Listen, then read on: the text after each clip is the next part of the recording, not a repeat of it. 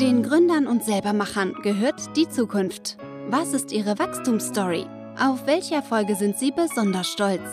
Das alles und noch viel mehr ergründen wir jetzt gemeinsam. Los geht's mit Gründergrips, der Podcast. Heute zu Gast ist Jascha von Honest Rare, eine Getränkeplattform, die sich darum kümmert, Vielfalt anzubieten. Also viele kleine Getränke, Gins, Bier und Whiskys, die man noch gar nicht so auf dem Schirm hat. Und die man auch nicht im Supermarkt findet. Jascha gibt uns einen guten Einblick in das Unternehmen, in die Getränkebranche und zeigt, wie er mit seinem Online-Marktplatz zum einen den Genuss nach vorne stellt, diese Nische bearbeitet, aber auch noch einen neuen Bereich andocken möchte. Also viel Spaß bei dem Podcast. Auf geht's! Los geht's mit Gründergrips, der Podcast. Servus Jascha, willkommen zum Podcast Gründergrips. Wie geht's dir? Sehr gut. Hi Florian, danke für die Einladung. Gerne. Ich freue mich schon eigentlich auf den Sommer, um da endlich mal wieder ein naturtrübes Radler zu genießen. Du hast das bei den Tipps dabei gehabt für 2022. Magst du das genauso sehr wie ich? Äh, ja, ist tatsächlich etwas, das ich früher nie so sehr ähm, zu schätzen gewusst habe. Das hat sich, glaube ich, wirklich erst letzte oder vorletzte Jahr entwickelt, weil wir so ein sehr cooles Naturradler haben ähm, das äh, wirklich ähm, nicht so süß ist, äh, schön spritzig. Das hat äh, perfekt gepasst und ähm, das habe ich mir sehr, sehr oft letztes Jahr äh, gegönnt im Sommer. Zu Recht. Ja. Da sind wir schon beim Thema Getränke. Magst du dein Business mal kurz vorstellen? Gerne. Wir machen einen ähm, Online-Marktplatz für alles an Getränken, was nicht Mainstream ist. Ähm, das heißt äh, Bier, ähm, allerlei Spirituosen von Gin, Whisky, Rum, Wodka und so weiter, bis hin zu Wein, aber auch alkoholfrei, Kaffee, Limonaden, ähm, alkoholfreie Spirituosen ähm, wie alkoholfreier Gin und sowas, was äh, sehr, sehr stark im Kommen ist. Und ähm, abseits, ähm, also alles, was nicht Mainstream ist, heißt ähm, kleinere Marken, regionale Anbieter, ähm, Manufakturen, die es äh, nicht in jedem Laden zu kaufen gibt. Und ähm, diesen Anbietern oder Händlern von diesen Produkten geben wir eine Bühne, eine Plattform, um ihre Produkte zu listen, zu vermarkten, weil die nun mal nicht so viel Sichtbarkeit und Aufmerksamkeit bekommen, ähm, auch nicht so die Kohle und sowas haben, äh, groß sich zu vermarkten. Ähm, und auf der anderen Seite erlauben wir damit eben äh, Menschen wie du ähm, und ich, mich ähm, äh, diese Produkte zu ähm, online zu finden und zu kaufen. Das ist schon ein ganz spannender Mehrwert, weil so wenn ich auf diese Industrie schaue, gibt es ja wirklich die ganz großen Player, die dann auch in den Supermärkten zu finden sind. Und die Kleinen kommen da, glaube ich, echt ganz schwer rein. Dennoch ist ja da so eine Bewegung auch entstanden, dass viele es, viele, dass es jetzt viele kleinere gibt und denen gibt es sozusagen eine Plattform. Genau so ist es. Also genau das ist der Punkt. Das sind die großen Anbieter, die man, ähm, also um eine Zahl zu sagen, wir kaufen in Deutschland so an die 80 ähm, Prozent unserer Getränke im Supermarkt. Mhm. Und äh, wie, wie, du weißt, wir haben eine extrem hohe Supermarktdichte in Deutschland. Und ähm, es ist nun mal so, man kauft das, was man sieht, was einem angeboten wird. Und äh, im Supermarkt sind die großen Player ähm, Cola, Fanta, Sprite, Jack Daniels, Radeberger, Milita Kaffee, ähm, und so weiter. Und äh, an denen kommt man nicht vorbei. Also die sind einfach länger im Geschäft, die haben die, ähm, die haben das Netzwerk zu den, zu den ähm, Einzelhandelsketten, ähm, die haben die, die Finanzkraft dahinter, die haben die Bekanntheit. Und es ist ähm, fast, äh, fast unmöglich, die da irgendwie vom Regal zu stoßen. Also die ganzen kleinen, die wir haben, es gibt übrigens äh, allein in Deutschland so 35.000 Getränkebetriebe. Wow. Ähm, und so 80 äh, bis 85 Prozent davon ähm, würde man als Kleinproduzenten klassifizieren. Die, die kommen nicht ins Regal. Also selbst wenn sie irgendwie, ähm, wenn sie die Möglichkeit dazu hätten, können sie sich in der Regel nicht die Margen leisten, die von ähm, Edeka, Rewe und Co. aufgerufen werden. Also sie können einfach zu ihrem, ähm, zu ihrem Produktpreis, den sie aufrufen, ähm, also im, im, Endverbrauch, also wenn ein Produkt 3,99 kostet, brutto, ähm, dann möchte natürlich ähm, der Einzelhandel das für einen gewissen ähm, Einkaufspreis bekommen, um dahinter eine Marge zu haben. Das können die sich aber nicht erlauben. Die haben nun mal nicht diese hohen Rohmargen auf dem Produkt.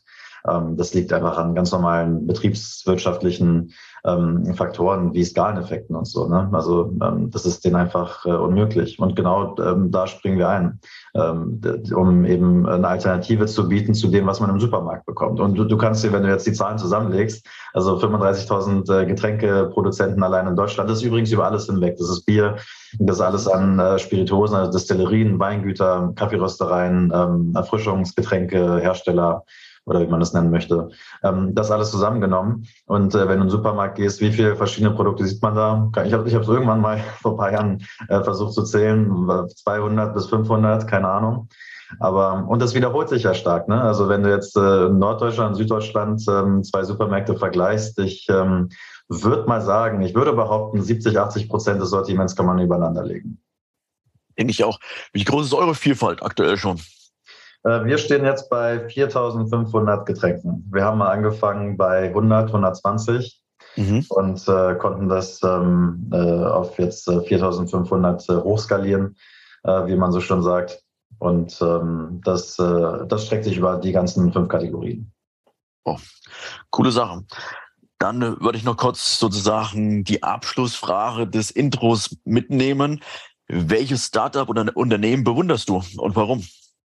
Hm, ich würde ähm, eigentlich ganz ehrlich sagen, ich äh, bewundere ähm, jede Gründerin, jeden Gründer, die den Weg auf sich nimmt und aus einer Idee eine Organisation macht.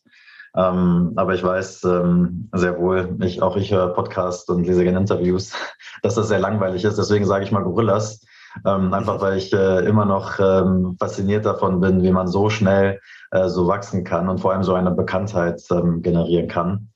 Ähm, das äh, finde ich schon sehr, sehr bewundernswert. Das ist jetzt fast schon, vielleicht schon ein bisschen Nostalgie äh, dabei. Ähm, weil, das ja, weil das ja nicht ja, mehr ist. Wurde halt auch ziemlich viel Geld verbrannt. Also nachhaltig Absolut. war das schnelle Wachstum nicht. Absolut, ja, aber auch an das Geld muss man erstmal kommen. Also ähm, Fundraising ist auch nicht leicht. Also selbst, äh, selbst die Geldgeber zu überzeugen, äh, da erstmal äh, die Kohle reinzustecken oder wie man das auch nennen möchte, die Kohle in die Verbrennungsmaschine zu, zu, äh, zu bringen, äh, auch das ist schon ähm, eine, eine, hohe Kunst. Habt ihr da Erfahrungen gemacht? Mit Fundraising? Ja. Ja, wir haben tatsächlich ähm, Investoren, also wir sind ähm, äh, Investor gestützt. Wir haben letztes Jahr ähm, unsere größte Runde bisher gemacht. Ähm, Im Mai haben wir 250.000 ähm, Euro geraced. Ähm, da ist ein äh, VC dabei aus Kanada und äh, drei Business Angels hier aus Berlin. War vielleicht vom Timing her auch noch ganz gut, oder? Dass man da jetzt erstmal eine vernünftige Finanzierung hat. Extrem Glück, also extrem Glück. Daran war nichts geplant. Das äh, mag hinterher so aussehen, aber es ist null so. das muss ich ehrlich zugeben. Das war, wir haben im Januar angefangen oder Januar, Februar angefangen äh, äh, zu raisen, also ähm, uns auf die Geldsuche zu machen. Und ähm, das ist dann kurz vor dem, äh, vor dem Anfang, also Kollaps ist zu viel gesagt, aber vor dem, vor dem Crash und wirklich der hohen Zurückhaltung, die jetzt im Markt ist, dass es gerade da passiert, das ist einfach Glück. Ich glaube, ein, zwei, drei Monate später hätte äh, einer von diesen, äh, von diesen Investoren das Geld möglicherweise zurückgehalten. Mhm. Oder anders äh, gesagt, ein anderes Szenario hätte natürlich sein können, dass ähm, wir das Geld äh, früher als es bekommen, ähm, also früher als Mai und ähm, damit unser Geld ähm, jetzt früher ausgeht in der Zeit, wo es schwer ist, neues Geld zu bekommen. Also es war von zweierlei, aus zweierlei Hinsicht äh, wirklich sehr, sehr, sehr, sehr glücklich. Na, dann herzlichen Glückwunsch dazu. Magst du uns noch mal kurz einen Einblick geben in deine Motivation? Also was treibt dich an? Ich würde sagen, also ähm, die, ähm, die, ähm, die Idee kam dadurch, dass ich ähm, eine, selber eine große Getränkeleidenschaft habe. Also ich habe irgendwann vor, vor paar Jahren angefangen, äh, selber Bier zu brauen. Das äh, führte dann dazu, dass ich ähm, selber Spirituosen mache oder Liköre ansetze. Ich habe auch eigenen Gin gemacht und so. Das ist dann cool. ähm, weitergegangen zu eigenem äh, Kaffeerösten ähm, in der Pfanne zu Hause. Das, äh, also es ist trinkbar, es riecht wie Kaffee, schmeckt wie Kaffee, aber äh, ich würde es ähm, ich würd's, ich würd's nicht zu meinem alltäglichen Getränk machen. Aber nicht im Backofen, habe ich gelesen. Äh, Habe ich mal probiert, das ist mir nie gelungen, weil das immer verbrannt ist. In der Pfanne sieht man das äh, so ein bisschen, hat ein bisschen mehr Kontrolle darüber, äh, bis, zu welchem, bis zu welchem Grad man es röstet. Backofen fand ich sehr schwer. Ähm, das ist dann, das habe ich dann, ähm, dann noch Limonaden und sowas ähm, habe ich immer gerne selber gemacht. Ähm, Gibt es ja ähm, etliche verschiedene Rezepturen, ähm, an die man sich da probieren kann. Und so ist es gekommen. Das hat dann so ein bisschen dazu geführt, dass dass ich mich auch interessiert habe für Getränke allgemein, ähm, die es, ähm, die man nicht so bekommt. Also mich hat dann dadurch, dass ich mich mehr mit Getränken beschäftigt habe, haben mich dann auch weniger diese ähm, Massenproduktions-Einheitsbrei-Produkte interessiert. Ähm, und ich bin dann ähm, ähm, eher so auf äh, die Spezialgetränke und auf ähm, Sachen, die man äh, im, im Feinkostgeschäft, im Spezialitätengeschäft bekommt, ähm, ähm, gestoßen, ähm, habe mich immer mehr dafür interessiert. Und ähm, das ähm, treibt mich auch bis heute an. Also das ist ähm, bis heute der Antrieb. Also eigentlich, wenn ich das sagen würde, ist es genau, ähm, dass als Plattform machen wir nichts anderes als Angebot und Nachfrage zusammenbringen. Und mhm. äh, eigentlich ist es so, das Angebot ähm, ist der Antrieb zusammen mit der Nachfrage. Also es würde nicht diese coolen Produkte geben, wenn es nicht Menschen geben, gäbe, ähm, die, die das ähm, kaufen und trinken wollen. Und ähm, genau das ist auch so ein bisschen äh, der Antrieb im Zusammenhang ähm, äh, mit der Aversion gegen Mainstream, also gegen alles, äh, was so ähm, Massenproduktion ist, was auch tatsächlich, ähm, äh, den, den, den Trend haben wir ja, die letzten, weiß ja. nicht, zwei, drei Jahrzehnte. Und das geht auf Kosten der Qualität. Es geht auf Kosten der, der Produktvielfalt. Ähm, es wird immer einheitlicher. Und ähm, diese, dieser Gegentrend der Rückbesinnung auf Handwerk, auf ähm, Vielfalt, auf ähm, die, die Menschen hinter den Produkten, die Regionalität, diese Unabhängigkeit von großen Konzernen, Unternehmensgruppen. Das ist auch schon, was mich, was mich antreibt. Also ähm, ich finde es äh, völlig okay. Jeder, jeder ähm, kann, soll ähm, kaufen und äh, konsumieren, was er sie möchte. Also bei mir zu Hause steht auch ähm, viel aus dem Supermarkt, logischerweise. Aber zumindest bieten wir eine Alternative. Also zumindest hat man irgendwie Zugang zu so einem Tor zur äh, Getränkewelt, was man sonst nicht so bekommen würde.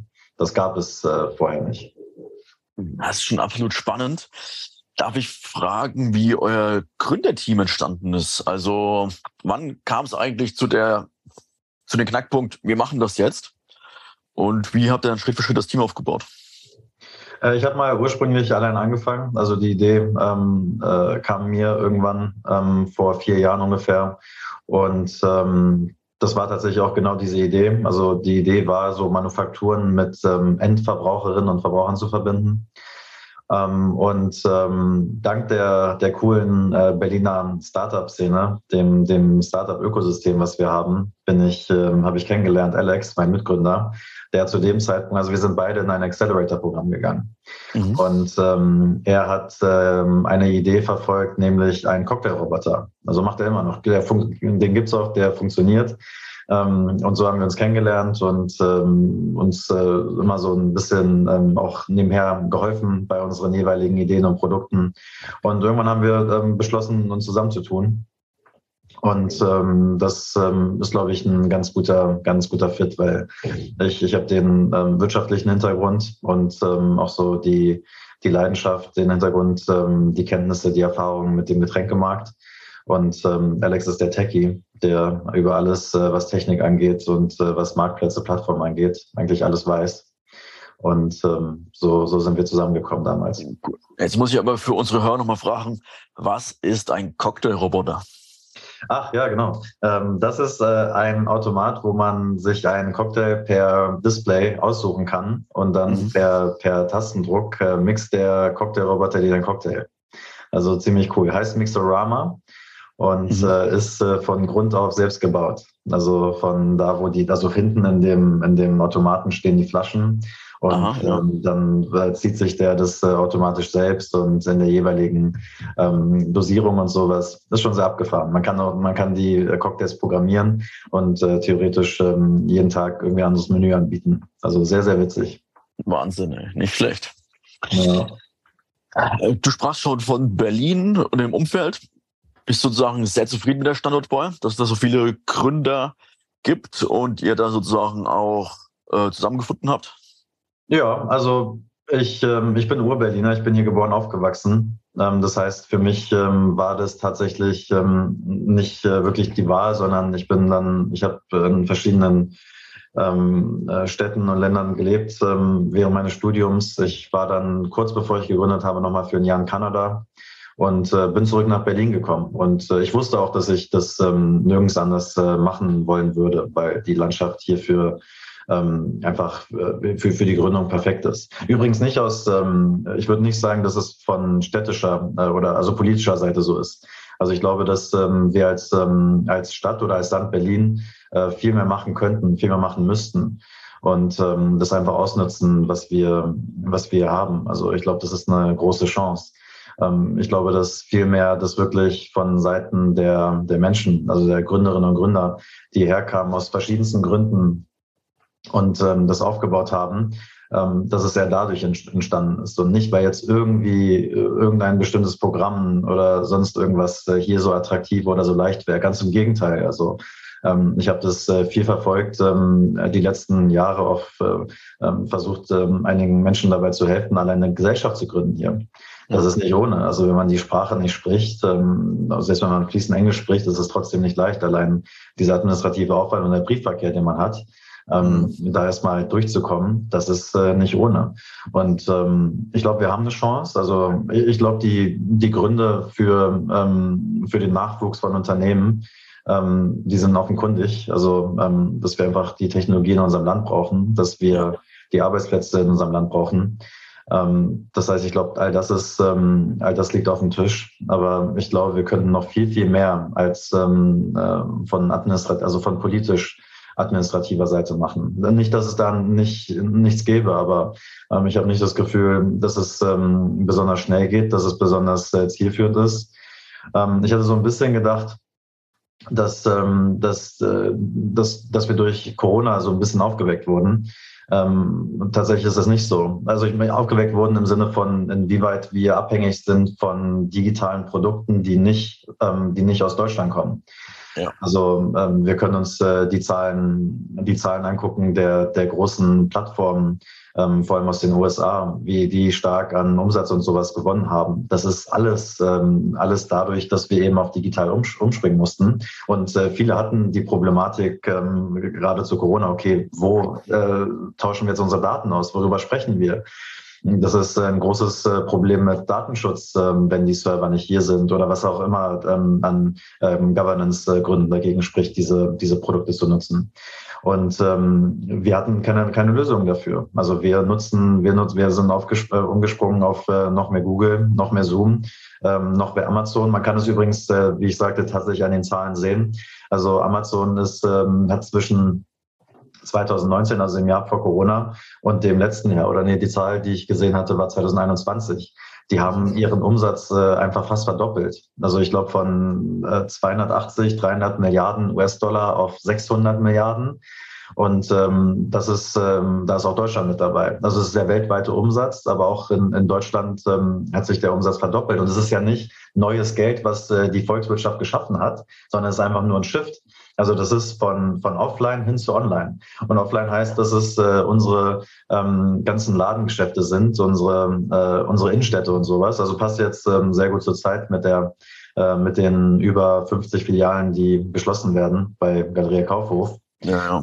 Und ähm, ich glaube, das, das ist ein Problem. Äh, ich glaube, da waren andere Länder, wie zum Beispiel beim China, besser aufgestellt ähm, die einfach dann, die nicht angewiesen waren zu der Zeit auf ähm, äh, irgendwelche Unternehmen aus dem Ausland, ähm, sondern ihre eigenen Lösungen haben, sowohl für Suchmaschinen als auch für als auch für Online-Conferencing, für Online-Kauf, genau. Also Online-Shopping. Ja, selbst unsere Taxis bestellen wir mit Uber. Ähm, also klar gibt es auch äh, Free Now und so, die glaube ich deutsch sind, aber ähm, wenn wir wenn wir was suchen, suchen wir ähm, über ein amerikanisches Produkt. Wenn wir telefonieren, das ist ein amerikanisches Produkt. Ähm, was nicht heißt, dass ich dagegen bin. Ne? Also ich finde es okay. Ich finde, wir müssten viel mehr Wettbewerb fördern. Also wir müssten viel mehr ähm, irgendwie versuchen, ähm, auch nicht planwirtschaftlich, aber ich glaube schon, dass äh, das so ein bisschen ähm, auch von europäischer Seite ähm, äh, gefördert und äh, fast schon diktiert werden müsste, dass wir irgendwie hier so ein, so ein Gegen, Gegenstandbein aufbauen. Das, äh, das fehlt ein bisschen und äh, jetzt bin ich ein bisschen äh, abgewichen, aber das, äh, das, wenn ich über Berlin nachdenke und was hier für die Startup-Landschaft getan wird, muss ich sagen, ist zu wenig. Das, der, der Grund, warum wir so ein cooles Ökosystem hier haben, sind vor allem die Menschen hier, die das aufgebaut haben und mit weiter betreiben. Ja, also ich bin ganz bei dir, dass die Amerikaner da schon weit fortgeschritten sind, aber die haben auch eine andere Kultur. Also bei uns ist auch eher das Problem, diese Gründerkultur, dass sich wenige ins Risiko trauen. Und wenn es dann mal nicht funktioniert als Gründer, hast du sozusagen dann auch eine gleich, ja, eine Brandmarkung. Ähm, das ist nicht gut. Also ich glaube auch einfach, äh, unsere Einstellung zu Risiko ist anders als bei den Amerikanern. Und deswegen ist es echt schwer, das zu fördern. Das stimmt. Also ich meine, die Ausgangslage, es gibt verschiedene Gründe, warum, warum das da sehr gut funktioniert. Ähm, also es gibt ja diese wirtschaftlichen Cluster, die einfach ähm, sich sehr stark äh, gegenseitig befruchten und gut funktionieren, wie Hollywood für Filme, wie Silicon Valley für Technologie. Und natürlich ist die Ausgangsstellung äh, erwiesenermaßen besser für Unternehmen, wenn der Heimatmarkt sehr groß ist ähm, wie in den USA, dann kann man da sehr stark wachsen und ähm, die, das äh, Finanzpolster, also die Cash Cow aufbauen und dann expandieren. Wie gesagt, ich finde das alles ähm, gut. Wir nutzen auch sehr, sehr viele ähm, dieser Produkte, die alle nutzen. Ähm, nur glaube ich, dass ähm, wir trotzdem irgendwie mehr Anstrengungen unternehmen müssten, ähm, da irgendwie eine Antwort drauf zu haben. Weil die, die, die weil das äh, trotzdem immer irgendwie da eine Abhängigkeit von außen sein wird. Das äh, ist, glaube ich, ein großes Problem. Ja. Bleiben wir beim Thema Amazon ist ja ein, ein Shopping-Plattform, wo man alles bestellen kann, aber das Einkaufserlebnis ist meistens nicht so toll. Wie macht ihr das Einkaufserlebnis besser? Wie du sagst, wir sind, ähm, äh, wir sind zum einen Spezialist. Das heißt, äh, wir ähm, stricken die gesamte Einkaufserfahrung, also die gesamte, wie man sagt, User Experience, die Shopping Experience ähm, um den ähm, um den Genuss herum, also ähm, für Getränke, dass man ähm, genau ähm, versteht, ähm, worum es sich äh, bei dem Produkt handelt, ähm, was es ist, woher es kommt, wie es schmeckt. Ähm, und äh, bieten auch ähm, rechts und links davon die Inhalte, den, den Content für und rund um die Getränke. Also allgemein sehen wir die letzten Jahre den Trend, was Plattformen angeht, was Marktplätze angeht, ähm, von Generalisten hin zu Spezialisten. Also ist, äh, glaube ich, recht offenkundig, dass man ähm, etwas äh, besser machen kann, wenn man sich darauf ähm, spezialisiert. Allein wenn man über die Navigation und sowas nachdenkt, also wie bei uns in dem Fall die Filter. Also wenn ich äh, Filter für alle Produkte von ähm, Möbel bis hin zu Büchern und Getränken anbieten müsste, dann würde das, ähm, würde die Shopping Experience darunter leiden. Also wir können uns darauf äh, konzentrieren. Bei uns sind die Produktseiten so gestaltet, dass man auf einen Blick über kleine Symbole ähm, sieht, was es, äh, was das äh, Getränk für einen Stil hat, ähm, was die Geschmacksnotizen sind, gegebenenfalls ähm, wie viel Alkohol es hat. Und wir sind ja sehr für Originalität und die Menschen hinter dem Produkt. Das heißt, äh, wir stellen auch kurz äh, die Marke vor. Wir mhm. sagen, ähm, wo, das, ähm, wo das Produkt angesiedelt ist, also wo die Manufaktur steht, ähm, in Deutschland oder aller Welt und ähm, versuchen eben ähm, das speziell für unsere Genusszielgruppe zu machen. Also alles, was die Genusszielgruppe interessiert, darauf sind wir ähm, voll fokussiert. Das ist schön zu hören. Und damit habt ihr auch einfach viel besseren Inhalt und könnt ihr mir vorstellen, das ist auch ein wesentlicher Vertriebskanal Google, oder? Die Google-Suche.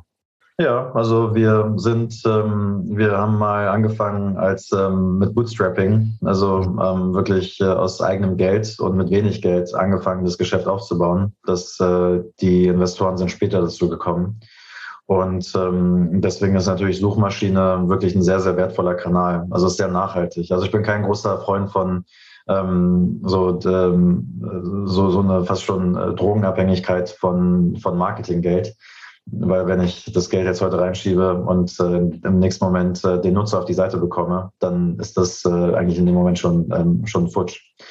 Und ähm, deswegen war von Anfang an Suchmaschinenoptimierung für uns sehr wichtig, weil es wirklich nachhaltig ist. Ja, also wir sind sehr gut, ähm, sehr gut aufgestellt, ähm, wenn man äh, getränkeverwandte Themen sucht.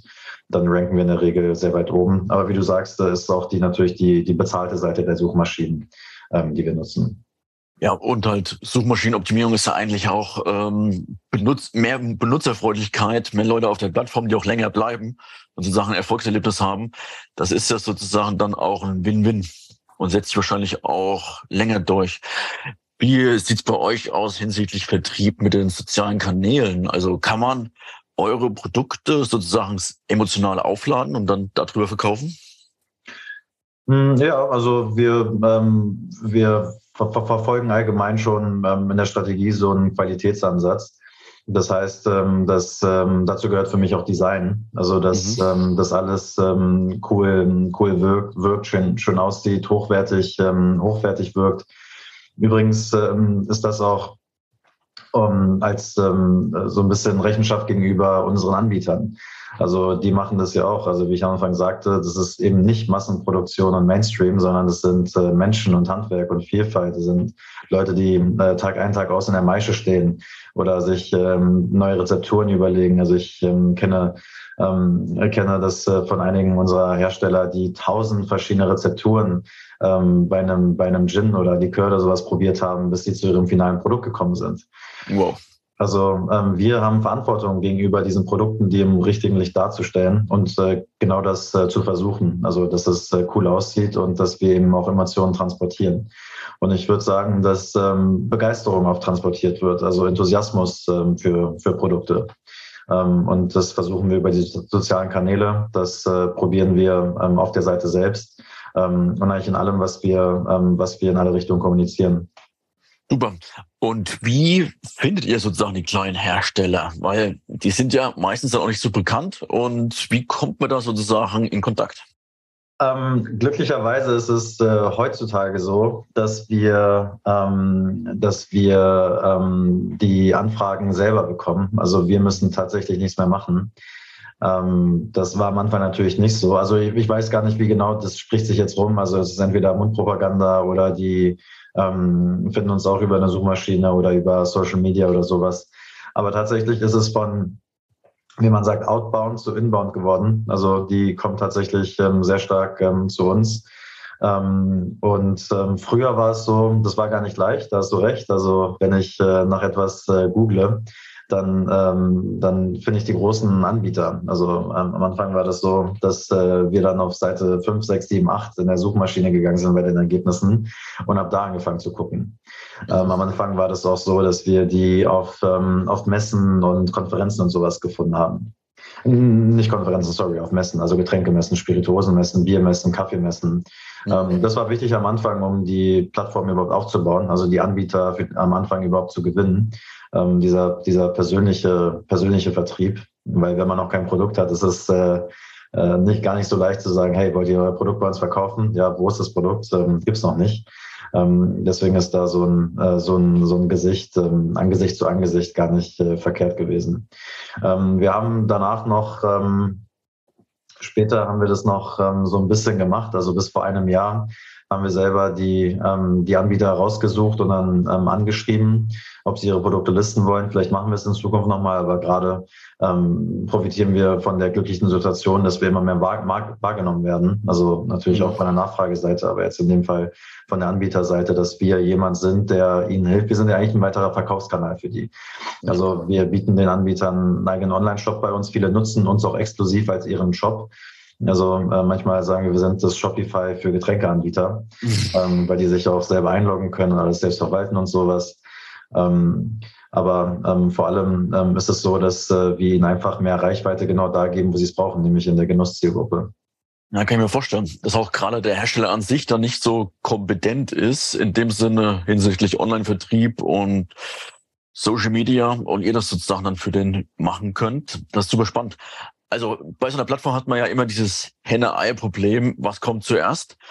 Ähm, wenn du sozusagen keine Produkte anbieten kannst, bringt es auch nichts, halt gleich an den Endkunden ranzutreten. Wie waren da die Meilensteine? Also kannst du das kurz schildern?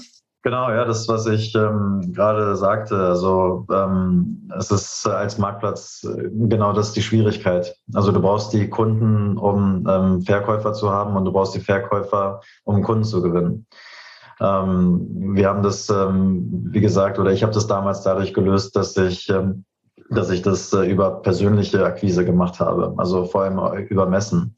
Mhm. Ähm, ich habe auch äh, telefoniert und sowas, aber die, die größten Erfolgsraten hatten wir dadurch, wenn ich äh, irgendwie mal mit jemandem ähm, in Persona gesprochen habe.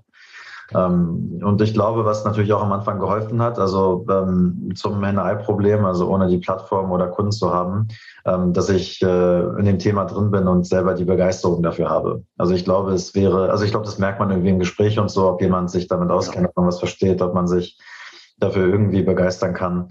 Und äh, ich bin eigentlich äh, sehr überzeugt, dass ähm, das irgendwie durchkam oder durchkommt und ähm, dass es auch leichter gemacht hat, die ersten Verkäufer für unsere Plattform zu gewinnen. Also wir sind live gegangen, das war unser MVP, also so die, die Stufe nach dem Prototypen. Ähm, das sah nicht besonders geil aus, ähm, hat äh, einigermaßen funktioniert, aber besonders schön war es nicht. Aber das waren, ich meine, irgendwie so 100, 120 Produkte. Also damit haben wir tatsächlich mal gestartet. Cool, absolut cool. Und was ist jetzt in Zukunft noch denkbar? Wo wollt ihr hin? Was wollt ihr noch anbieten?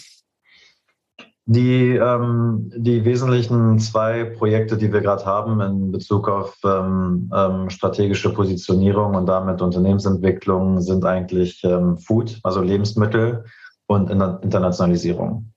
Also das erste heißt, dass wir gerade unseren ähm, von Getränke uns ausweiten auch auf Lebensmittel.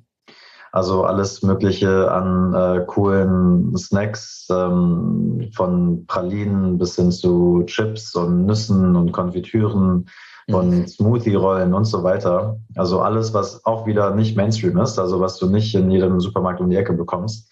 Ähm, das ist das, äh, die Sortimentserweiterung, die wir gerade machen.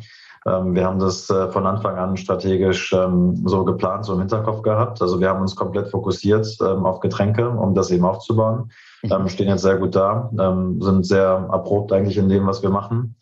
Aber ähm, wir ähm, glauben, dass es ähm, dass nicht nur diesen, diesen Trend, den wir der gerade ähm, unterstützen und dem wir uns anschließen, ähm, nämlich von Craft und Vielfalt und Handwerk und so, dass es das nicht nur auf Getränke begrenzt ist, sondern auch auf Lebensmittel.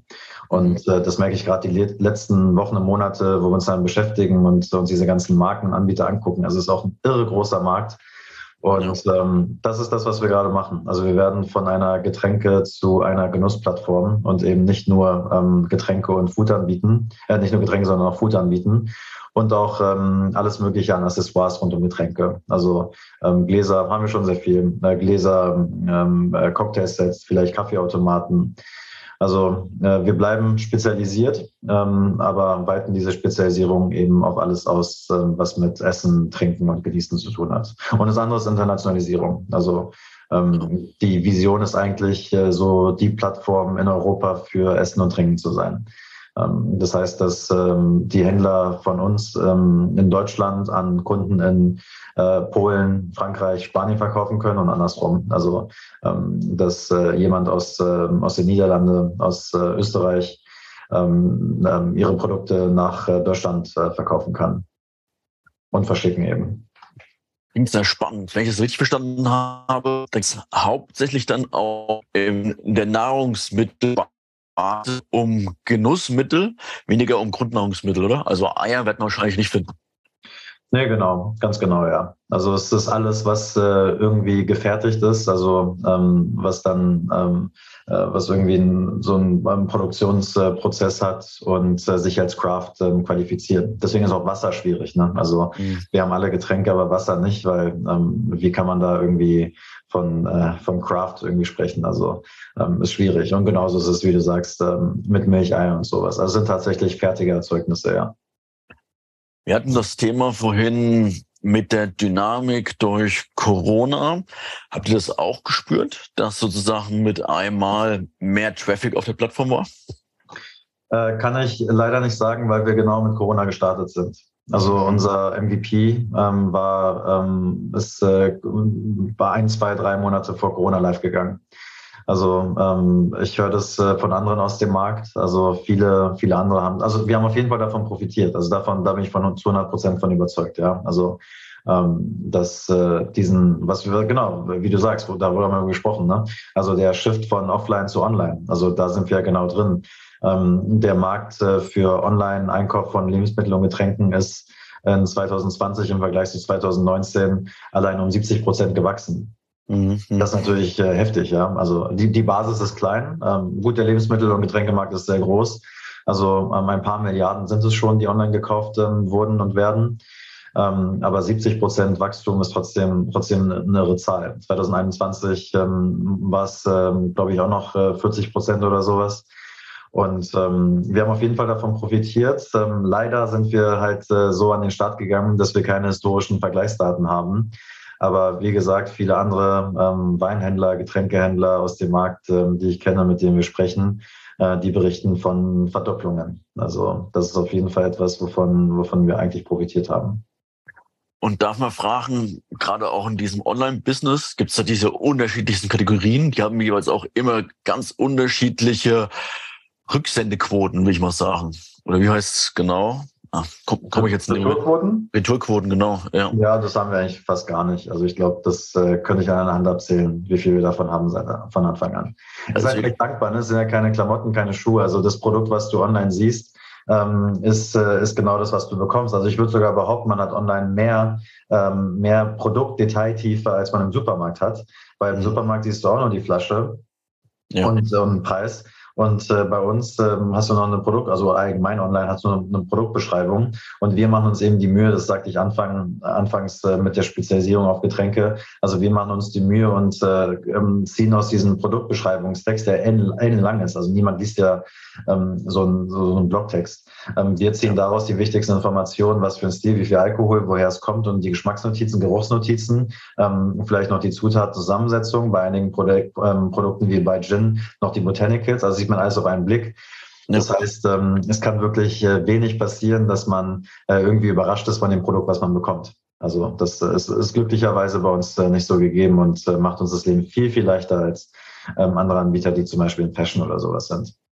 Und siehst du das gleiche Setup auch für die neue Sparte? Genuss Nahrungsmittel? Wie, wie, wie meinst du? Ähm, genau, bei, bei Nahrungsmitteln, ob da mehr oder weniger die Retourenquote auch so niedrig ist, kann ich mir schon vorstellen. Ähm, ja, wird, glaube ich, genau das Gleiche sein. Also ähm, wir werden äh, die genau die genau die gleichen den Ansatz den gleichen Ansatz fahren bei den Produktseiten. Also ähm, mhm. dass man dort wieder auf einen Blick erkennt ähm, alles Wichtige an Details, was man zu dem Produkt irgendwie erfahren kann. Und ähm, dann ist es ähm, so, dass ähm, das ist genau das gleiche ist wie ein Getränk. Ne? Also du kannst probieren, das kann dir vielleicht nicht schmecken, aber das ist äh, zum Glück oder leider noch kein Grund für einen Widerruf. Ja, stimmt. Ähm, für mich wäre noch eine Frage spannend hinsichtlich ähm, äh, ja, der vertikalen Integration. Zum Beispiel, wenn man jetzt denkt an Durstexpress oder Flaschenpost oder wie die heißen, die bringen dir ja im Prinzip die Getränke direkt vor die Haustür. Ist sowas auch langfristig sinnvoll für euch? Ja, irgendwo Irgendwo haben wir mal ähm, irgendeinem, ähm, wie sagt man, so, so strategischen Dokument ähm, stand oder steht das, äh, steht das noch mit Same-Day-Delivery. Ähm, ist aber tatsächlich, also wenn man das machen würde, wir würden so ein bisschen wegkommen von dem Ansatz, den wir haben. Weil der Vorteil einer Plattform ist ja, wie man sagt, Longtail. Also wir können alles Mögliche anbieten. Jetzt während du und ich sprechen, ähm, könnte jedes äh, unserer 4500 Produkte zehnmal gekauft werden und ich müsste, müsste theoretisch nichts machen. Also ähm, die, der, der Charme einer Plattform ist ja, dass man sich konzentrieren kann auf die, die gesamte Technik, ähm, also die Infrastruktur, ähm, dass es äh, cool ist, dass es Spaß macht, dass Leute wiederkommen und zum anderen die Vermarktung der Plattform. Ähm, das heißt, äh, wir belassen ähm, unsere Anbieter, die Marken, die Hersteller bei dem, was sie gut können, nämlich äh, geile Produkte erschaffen, äh, die gut schmecken, die Spaß machen, die kreativ sind. Ähm, und zum anderen lassen wir sie einfach die Ware verschicken, weil sie die Ware eh vor Ort haben. Also die, die Manufakturen, die Hersteller ähm, haben, müssen ja nicht extra ein Lager haben, sondern sie machen es einfach von sich aus. Das heißt, ähm, es ist Direct to Customer. Ähm, also mhm. von da, wo du es bestellst, von da kriegst du es auch. Und das ist übrigens ähm, ein wichtiges Argument äh, bei äh, Produkten wie, wie Bier oder wie Kaffee. Ist halt sehr frisch. Ne? Also ähm, gerade Bier ist äh, lichtempfindlich, ist ähm, vielleicht auch schüttelempfindlich, ist äh, wärmeempfindlich, sehr stark sogar. Also ich habe äh, nicht die beste Sensorik, aber ich habe einige Freunde, die, die das äh, schnell rausschmecken. Mhm. Und äh, da kommt es halt direkt von, von dem Anbieter, von dem Hersteller, der genau weiß, wie er die Produkte am besten lagert. Und ähm, auch bei Händlern ist es so. Also wenn ein Händler schon irgendwo ähm, auf anderen, an anderen Kanälen verkauft, verkauft er bei uns mit. Und auch da kommt es äh, direkt von dem Lager zu, ähm, zu der Kundin oder dem Kunden nach Hause. Also ähm, das heißt, der, was ich sagen wollte, der Charme ist, dass wir diese große Angebotstiefe, Angebotsvielfalt haben und mhm. sobald wir irgendwie auf ähm, selber Lieferungen, Delivery gehen würden, müssten wir das ja eindampfen. Also wir könnten ja aufgrund der ähm, physischen Gegebenheiten, der, der Regalrestriktionen und Lagerräume in Innenstädten und sowas, Ähm, gut, jetzt wird wieder einiges frei, aber ähm, theoretisch ähm, äh, müssten wir uns dann begrenzen auf, also ich habe selber ehrlich gesagt noch nie bestellt bei Flaschen äh, Post Durst Express, aber man hat da, weiß ich nicht, wie viel Produkte hat man zur Auswahl? Zwei, drei, vierhundert. Und ähm, wir wollen ja gerade ähm, das Gegenteil. Wir wollen ja möglichst viel anbieten und dass man, ähm, dass man aus allem, was theoretisch in der Getränkelandschaft zur Verfügung ist, auch theoretisch alles haben kann. Also wir wollen ja genau diese Fragmentierung, die es im Markt gibt, aufbrechen. Also das ist äh, hoch intransparent der Markt. Also man würde ähm, rein volkswirtschaftlich würde man sagen, es ist, ähm, ähm, es ist ähm, fragmentiert, dadurch intransparent und dadurch ist es nicht optimal. Weil du weißt zwar, ähm, wo du Coca-Cola und Jack Daniels herbekommst, aber wenn du Alternativen dazu willst, wüsstest du gar nicht genau warum. Und viele Menschen wissen auch noch nicht, dass es uns gibt.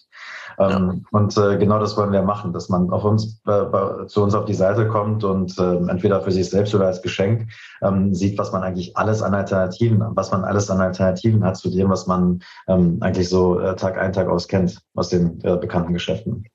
Absolut spannend. Aber du hast sozusagen dann auch nicht die volle Kontrolle über die Wertschöpfungskette, würde ich mal sagen. Oder gibst du den Herstellern irgendwas mit auf den Weg? Ihr müsst jetzt, was weiß ich, innerhalb von zwei Tagen liefern oder so?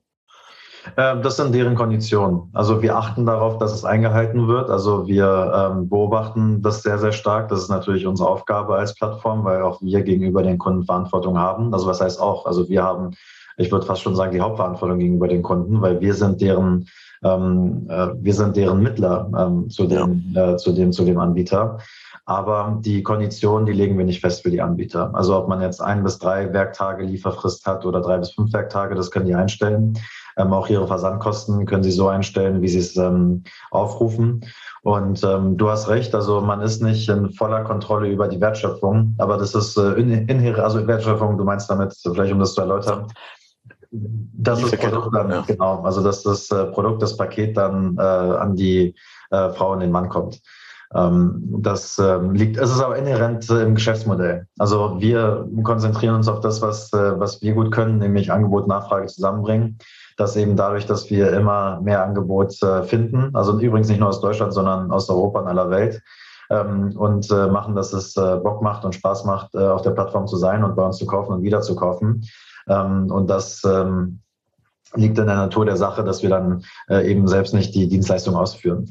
Aber ich muss auch sagen, dass es ähm, fast schon recht standard, also ich weiß nicht, ob das, richtige, richtige Wort ist, standardisiert, aber es ist ein Paket, was man bekommt.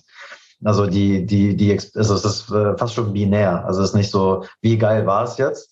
Also mhm. äh, wie cool ähm, hat der Bote, die Bote bei mir geklingelt und mir das Paket übergeben, ähm, oder wie cool sah das Paket aus? Klar, ich finde auch manchmal so Packaging kann sehr geil sein. Aber am Ende ist es das, was man, was man sieht, wenn man es aufmacht und das, was man dann genießt.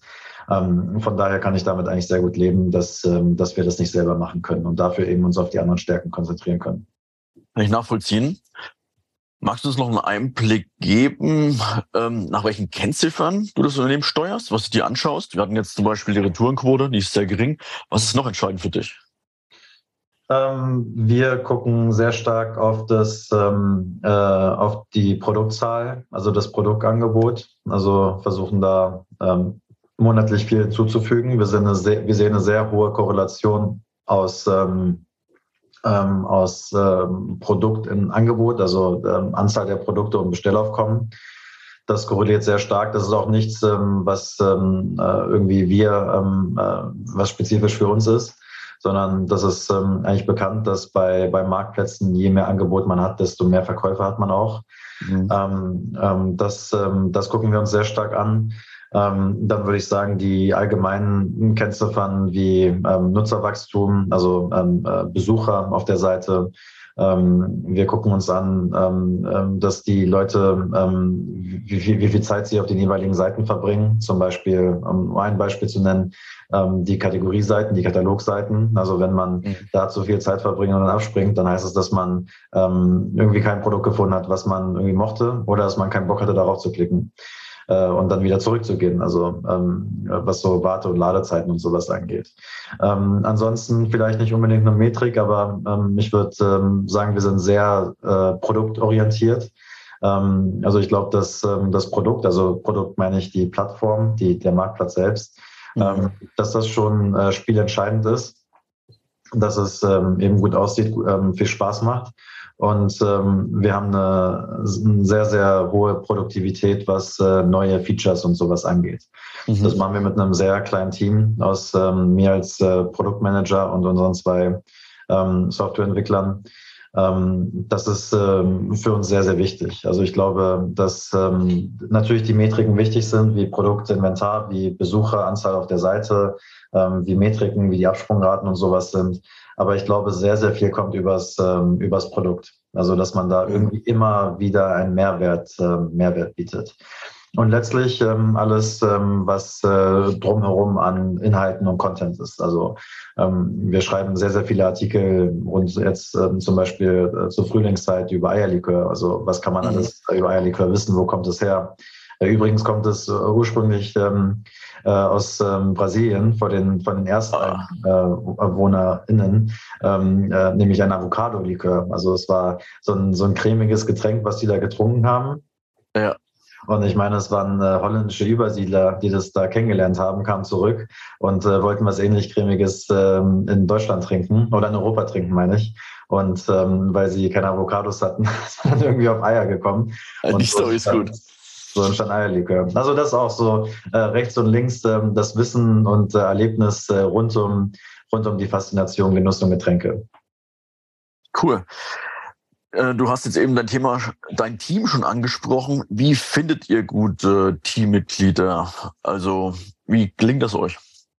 Ah, gute Frage. Wir sind, ähm, ich würde sagen, recht klein. Wir sind ähm, sechs Leute. Also das ist eine Mischung. Das, ähm, ähm ich glaube tatsächlich, ähm, es ist äh, einfach also eine Mischung aus äh, glücklicher Fügung und äh, Fleiß bei der Suche. Mhm. Also Alex und ich, dass wir uns gefunden haben, das war eben über die, die Startup-Verbindung. Und ähm, die, die anderen, die wir bekommen haben, ist tatsächlich über ganz normales ähm, Recruiting passiert.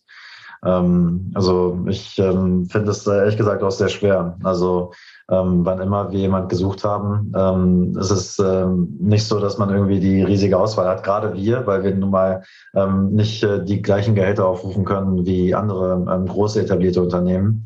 Mhm. Also ähm, ist das schon nicht leicht. Aber ich glaube, dass ähm, das Wichtigste ist, ähm, bei der Suche die, ähm, die Begeisterung ähm, für die Sache. Das ähm, äh, klingt, klingt jetzt ähm, sehr, sehr banal und irgendwie so ähm, wie aus einem Phrasenschwein, aber mhm. das ist tatsächlich so. Also mir ist aufgefallen, dass ähm, äh, man der größte Experte für eine, für eine Sache sein kann, aber wenn man sich nicht dafür interessiert, also vielleicht ist es auch, dass, dass ich dann selber irgendwie mich nicht begeistern kann für die Person, aber es muss irgendwie eine Begeisterung entweder, und die kann man auch entwickeln. Also wir haben äh, eine Werkstudentin, die bei uns Katalogmanagement macht, ähm, ist sehr mhm. frisch dabei seit drei Monaten ähm, hatte mir gesagt, dass ähm, sie ähm, äh, eigentlich äh, nicht so in dieser Welt der Getränke ist, äh, vielleicht mal einen Gin trinkt und so.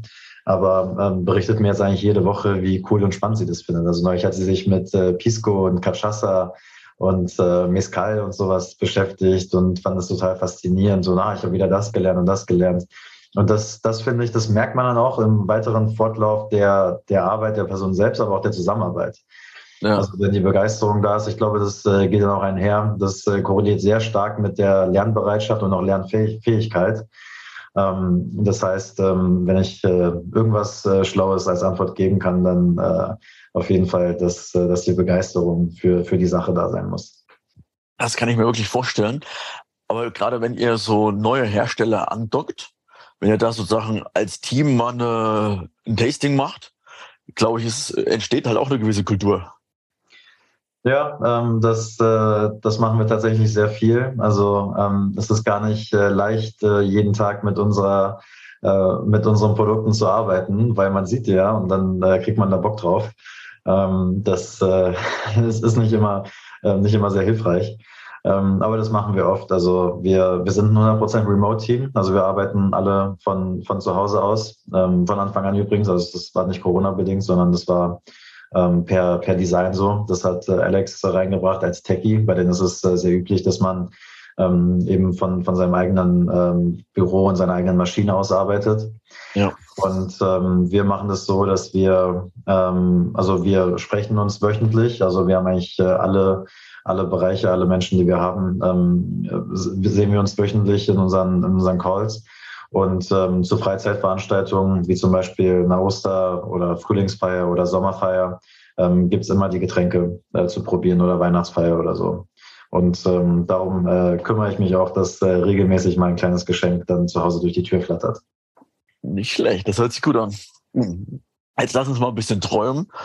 Nicht von den super Geschmäcken und Genussen, Genüssen, die ihr da habt, sondern was würdest du angehen, wenn im Prinzip die Ressourcen, Kapital und Personal keine Rolle spielen würdet? Also wie würdest du damit deiner Firma die Welt verändern?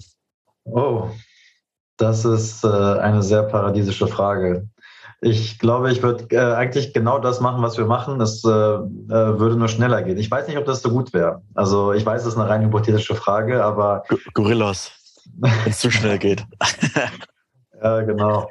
Ähm, ich glaube, ich würde, also das, es wäre einfach alles ein bisschen komfortabler. Also wir könnten einfach ähm, jetzt äh, mit mehr Menschen schneller wachsen. Also sowohl was Produkt angeht, als auch, also mit Produkt meine ich immer Technik, Software, ähm, als auch was unser Produktangebot angeht. Äh, wir könnten, wenn wir bestimmte Themen bearbeiten wie Internationalisierung, müssten wir weniger auf die äh, Kostenvoranschläge der Rechtsanwälte achten, die, äh, also jetzt nicht um zu verteidigen, sondern einfach um die Vertragskonstrukte und sowas zu erschaffen und die Prüfung und sowas.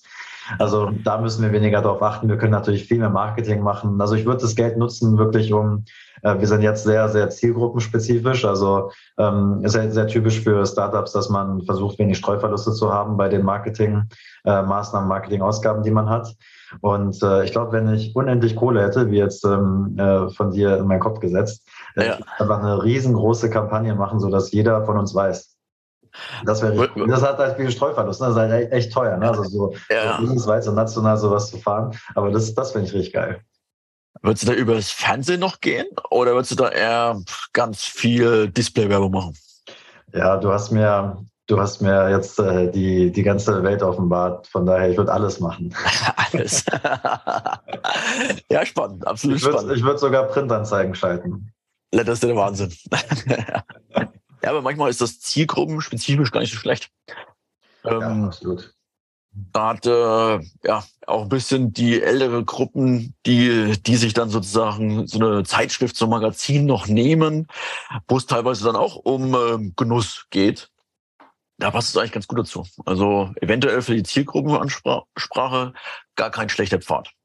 Ja, genau. Das Problem ist die Messung. Also wir versuchen alles, was wir machen, messen zu können.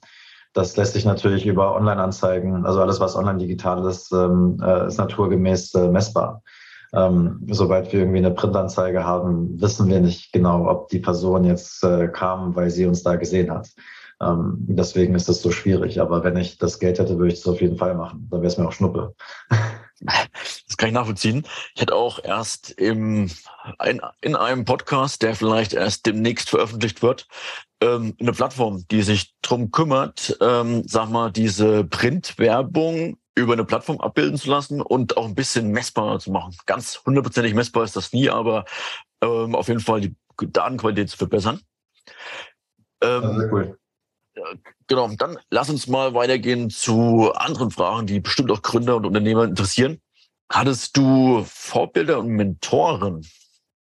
Ähm, so, so, richtig nicht. Ich würde sagen, also ich hatte auf jeden Fall Mentoren, also ähm, durch ähm, einfach die Jobs, die ich davor hatte. Ich habe eigentlich immer versucht, auch an der Uni, ich habe immer versucht, mir von den Menschen, die irgendwas äh, an sich haben, was ich gut fand, was ich bewundernswert fand, ähm, mir was abzugucken. Habe ich auch definitiv gemacht. Also äh, ich bin äh, natürlich nicht so vom Himmel gefallen, sondern das Produkt aus den Menschen, von denen ich was lernen durfte. Ähm, also spezifisch ähm, Vorbild hatte ich nicht, aber ähm, auf jeden Fall ähm, immer ähm, Glück ähm, an, der, an der Uni durch die Professoren oder am Lehrstuhl, wo ich mal gearbeitet habe. Ich war mal, ähm, also bevor ich äh, gegründet habe, war ich ähm, nach meinem Studium Vorstandsreferent bei Wall ähm, hier in Berlin. Die machen so äh, die Außenwerbung, Stadtmöbel und so. Also da war ich Referent vom Vorstand, also war Stabstelle. Da habe ich sehr, sehr viel gelernt. Also das ist ja ein großer äh, größerer Laden und ähm, wie man wie man da umgeht, wie man äh, wie man da kommuniziert, was man da auch politisch und sowas drauf achtet, wie man äh, Projekte gestaltet und so. Also habe ich auf jeden Fall sehr sehr viel gelernt. Also ja, ich hatte auf jeden Fall Mentoren. Cool. Kannst du anderen Gründern Tipps mit auf den Weg geben? Was sollten sie vermeiden? Was sollten sie besonders angehen? Ja, das ist äh, äh, gute Frage. Das ist natürlich, ähm, äh, hängt, glaube ich, sehr, sehr stark äh, von der Person, dem, dem Produkt, der Idee und sowas ab. Was ich sagen würde, was ich, ähm, was ich gelernt habe, ist, ähm, dass man schnell ein, ähm, schnell zum Produkt kommen muss. Mhm. Also ich habe äh, wirklich äh, viel beobachtet die letzten Jahre von anderen Teams und Gründerinnen und Gründern, die ich ähm, mitverfolgt habe, einfach dadurch, dass ich hier in Berlin bin, ähm, dass viele dadurch aufgehört haben, dass sie nie so richtig ein Produkt hatten. Und sich immer mit allem anderen beschäftigt haben. Ich glaube, dass das sehr, sehr wichtig ist für die gesamte Motivation und den, äh, den weiteren Antrieb, dass man etwas hat, auf dem man aufbauen kann. Also etwas, das man schon mal zeigen kann das man schon mal nutzen kann. Selbst wenn man übrigens äh, nur eine Demo hat, also so ein Video oder äh, so, so ein Mockup oder äh, weiß nicht, eine Landingpage oder so. Also äh, ich würde sagen, das ist äh, sehr, sehr entscheidend am Anfang, so schnell wie möglich. Man sagt ja Time to Product oder Time to Market, dass man da, egal wie, wie wie, wie scheiße das aussieht, wie hässlich das aussieht.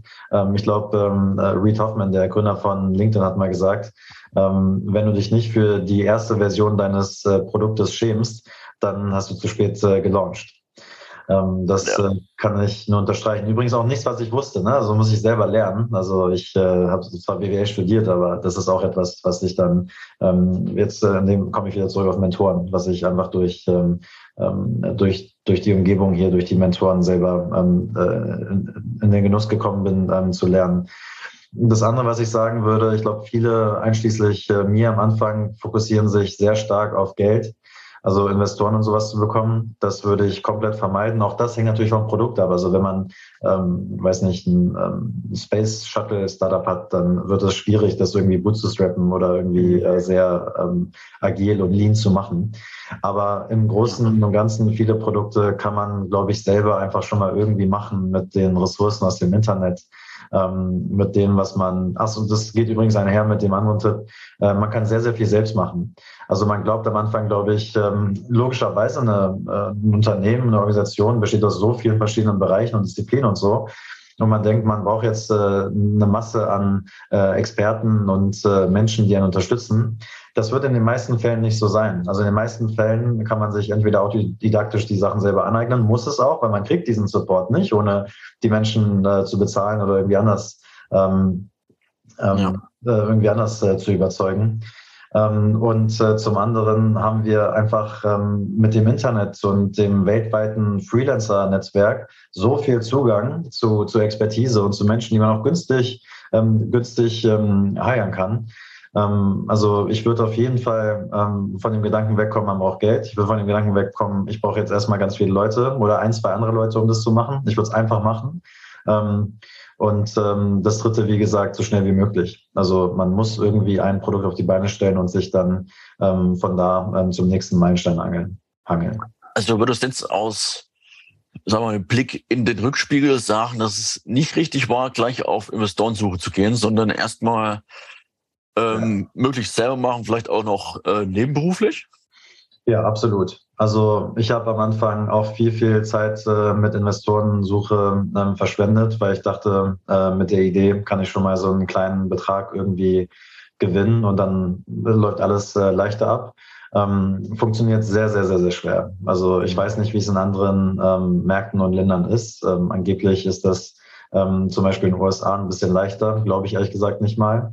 Also ich glaube, man braucht wirklich erstmal äh, den Beweis dafür, dass das, was man hat, was man äh, geschaffen ist oder im Begriff ist zu erschaffen, dass es schon mal irgendwie so ein Proof of Concept gibt oder schon die ersten Nutzerinnen und Nutzern oder allgemein, wie gesagt, einfach was vorzeigen zu können. Also ja, ich würde sehr stark davon abraten, sich zu sehr auf das ähm, Geld zu fokussieren, sondern vielleicht erstmal nebenberuflich, also versuchen selber irgendwie abends noch ähm, sein ähm, Brot auf dem Tisch zu haben, um zu überleben. Aber dann ähm, auf jeden Fall schon wirklich die, die ganzen Schritte zu machen, die notwendig sind, um das äh, Produkt und die Idee des Unternehmens zum Laufen zu bringen. Denke ich auch, das ist der beste Weg. Und ja, automatisch auch als Unternehmer ähm, musst du dich in alle Bereiche reinfuchsen ja. ähm, und sammelst du deine Erfahrung. Hinsichtlich Buch oder Podcast, hast du irgendwas, was du empfehlen würdest, auch für andere Gründerinnen? Ähm, Buch oder Podcast? Also Podcast äh, fällt mir ein, weil wir ähm, gut logischerweise über Marktplätze sprechen. Ähm, es gibt äh, das Buch, jetzt muss ich mal kurz gucken in mein Regal, The Lean Marketplace heißt es, glaube ich. Mhm. Ähm, das, ja genau, ich sehe es. The Lean Marketplace. Ähm, das ist äh, ziemlich äh, cool, wenn man, ähm, wenn man selber ähm, eine Plattform baut, ähm, eine Idee hat für eine Plattform, für einen Marktplatz, dann ähm, ist das auf jeden Fall empfehlenswert. Ähm, und äh, als ähm, Podcast-Empfehlung ähm, NFX geht auch in die gleiche Richtung. Das ist mhm. äh, Network Effects, also ist eigentlich ein VC aus den USA. Und es ist äh, eigentlich recht selten, dass ein VC guten Content macht, aber der Podcast ist sehr cool. Also ähm, ist übrigens, ich glaube, manchmal wissen Menschen gar nicht, was alles eine Plattform ist. Also ja. äh, das kriegt man dann dadurch mit, was eigentlich ähm, alles äh, so in den Bereich einer, in der Platt, in, die, in den Bereich der Plattformökonomie fällt. Der Podcast ist echt cool. Die haben immer ziemlich äh, coole äh, Chief Executives oder Gründerinnen und Gründer, die sie interviewen. Ähm, ist äh, eigentlich immer sehr gehaltvoll, was die Informationen angeht. Wie siehst du das Thema Plattform generell? Wird sich da der Größte irgendwann durchsetzen oder wird es im Prinzip für jede Nische eine Plattform geben?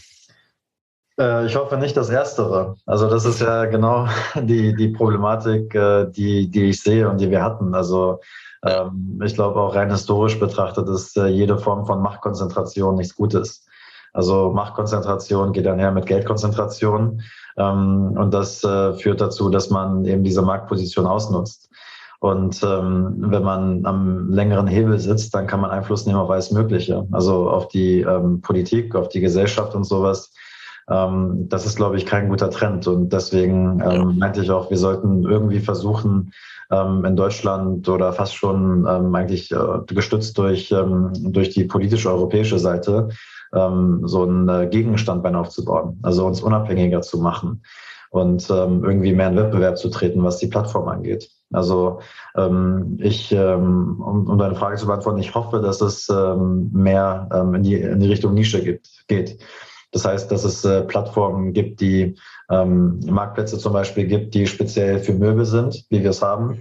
Mhm. Ähm, äh, Plattformen speziell ähm, äh, für, für Getränke, wie wir. Ähm, und so weiter. Also ich glaube, ähm, das, was Amazon macht, das ähm, funktioniert natürlich sehr gut, aber darunter leiden alle anderen. Weil die sind ja. natürlich am längeren Hebel, was äh, Gehälter angeht, was Arbeitsbedingungen angeht, was Einfluss auf äh, die ähm, politische Entscheidungsfindung angeht und so. Und das äh, ist, kann, ist nicht gesund und kann nicht gesund sein. Gebe ich dir recht. Und ich glaube, es, es ist auch der, der richtige Trend, der wurde auch eingeschlagen, allein durch das Einkaufserlebnis, dass man halt auf unterschiedlichen Plattformen besseres Niveau hat. Ja. Ja. Jascha, vielen lieben Dank für das Gespräch. Ich fand, es war schon eine ganz runde Sache. Haben wir noch irgendwas vergessen? Magst du noch was ergänzen?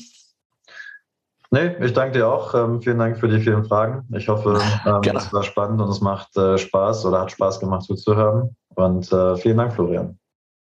Gerne, hat mich gefreut. Ich wünsche dir viel Erfolg. Servus. Danke dir auch. Gründern gehört die Zukunft.